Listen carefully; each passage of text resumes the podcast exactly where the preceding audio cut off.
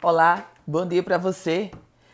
Quarta-feira, 2 de março de 2022, chegamos por aqui com as primeiras do dia.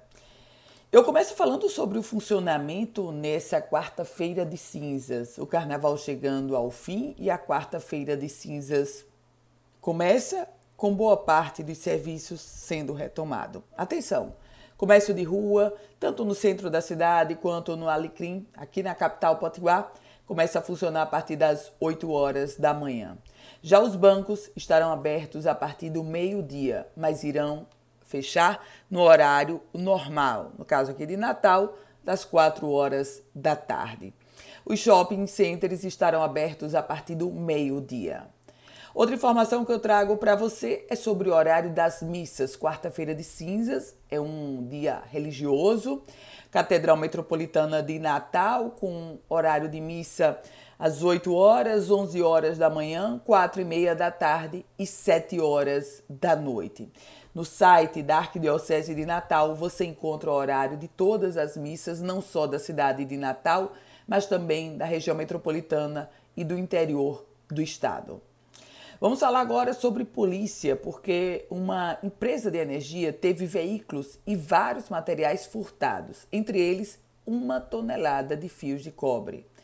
Esse furto aconteceu no final de semana em Currais Novos, na região do Seridó. A Polícia Militar fez buscas e acabou prendendo um funcionário da companhia, que foi encontrado dirigindo um dos carros roubados e confessou a participação no crime. Covid-19. O Rio Grande do Norte completa 48 horas sem óbitos pela doença. Isso foi o que apontou o mais recente relatório da Secretaria Estadual de Saúde. Política.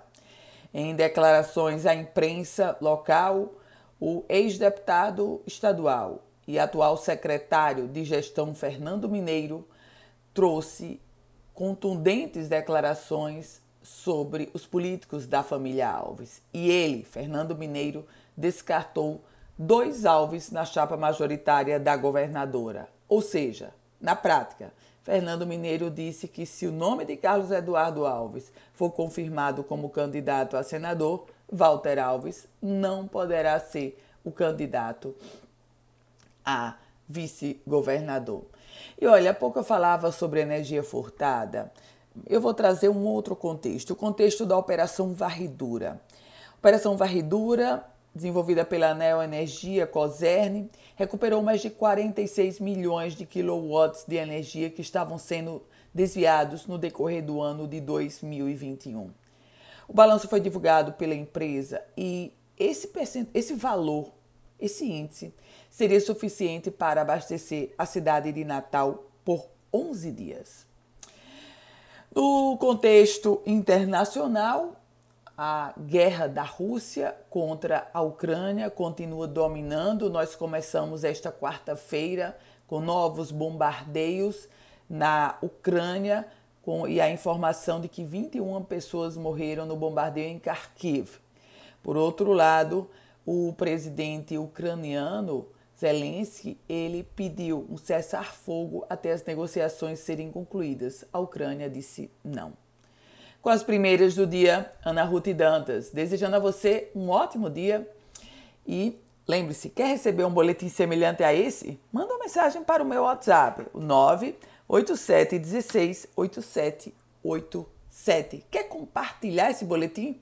Fique à vontade.